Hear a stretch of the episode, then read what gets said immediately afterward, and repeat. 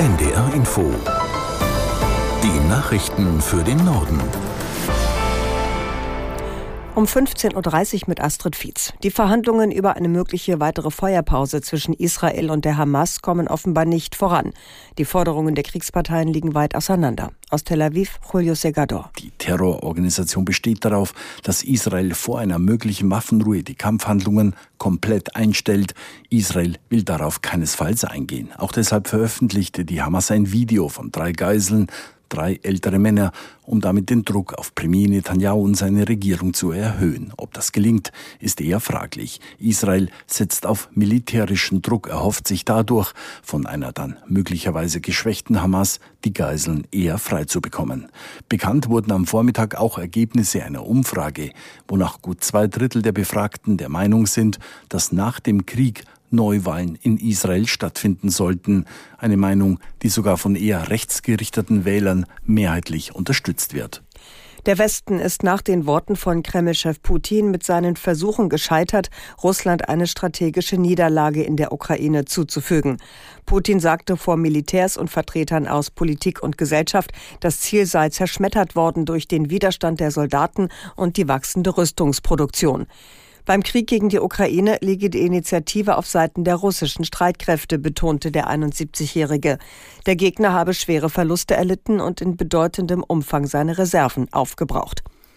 Der Präsident zeigte sich zugleich bereit, über die Zukunft der Ukraine zu sprechen. Dabei werde Russland aber seine nationalen Interessen verteidigen. Das Bundesverfassungsgericht hat entschieden, dass die Pannenbundestagswahl in manchen Berliner Bezirken wiederholt werden muss. Die Partei Die Linke reagiert erleichtert, dass die Abstimmung nicht im gesamten Bundesland noch einmal durchgeführt wird. Aus Berlin Uli Haug. Kein Wunder, denn die geplante Teilwiederholung wird die beiden Direktmandate, die die Linke in Berlin gewonnen hat, nicht gefährden. Das bedeutet, die beiden direkt gewählten Abgeordneten aus Berlin, Gregor Gysi und Gesine Lötsch, sowie der Leipziger Abgeordnete Sören Pellmann bleiben im Bundestag. Das wiederum sichert die Mandate aller 39 Abgeordneten, die heute noch zur Linken gehören, sowie derer, die inzwischen ausgetreten sind bzw. zur künftigen Gruppe um Sarah Wagenknecht gehören. Die Linke ist ursprünglich nur in Fraktionsstärke in den Bundestag eingezogen, weil sie drei besagte Direktmandate holte. Acht Monate nach den mörderischen Messeattacken von Duisburg hat ein geständiger Islamist die Höchststrafe erhalten. Das Düsseldorfer Oberlandesgericht verurteilte den 27-Jährigen wegen Mordes und Mordversuchs zu lebenslanger Haft. Das Gericht stellte zudem die besondere Schwere seiner Schuld fest, was eine Entlassung nach 15 Jahren Mindesthaftdauer praktisch ausschließt. Zudem verhängte es die anschließende Sicherungsverwahrung. Der Mann zeige keinerlei Reue, kein Mitgefühl und habe weitere Straftaten angekündigt, hieß es im Urteil. Der Syrer hatte im April in Duisburg einen Mann mit Dutzenden Messerstichen umgebracht. Neun Tage später stach er in einem Fitnessstudio vier Besucher nieder und verletzte sie schwer. In Bayern dürfen auch weiterhin in staatlichen Gebäuden Kreuze hängen. Das Bundesverwaltungsgericht wies eine Klage gegen die von der Landesregierung 2018 erlassene Vorschrift ab. Geklagt hat der religionskritische Bund für Geistesfreiheit. Er sieht durch den sogenannten Kreuzerlass das Neutralitätsgebot des Staates verletzt. Dieser Argumentation folgten die Richter am Bundesverwaltungsgericht nicht.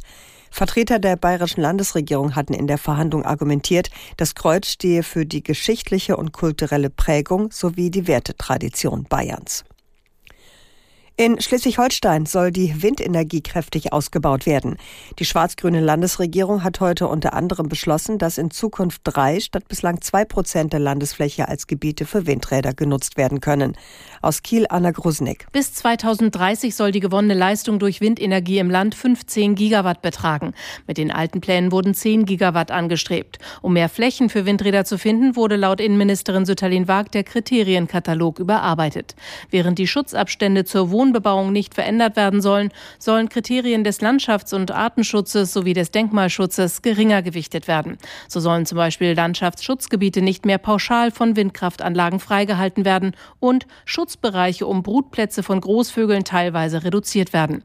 Gekippt werden sollen auch bestehende Höhenbeschränkungen. Die bestehende Regelung, wonach Windräder die dreifache Höhe zur Wohnbebauung einhalten müssen und zu Siedlungsbereichen die fünffache Höhe soll entfallen. Das Atommüllendlager Schacht Konrad in Salzgitter kann vorerst weitergebaut werden. Die Anträge auf Widerruf der Planungen wurden vorläufig abgelehnt. Das teilte das niedersächsische Umweltministerium mit.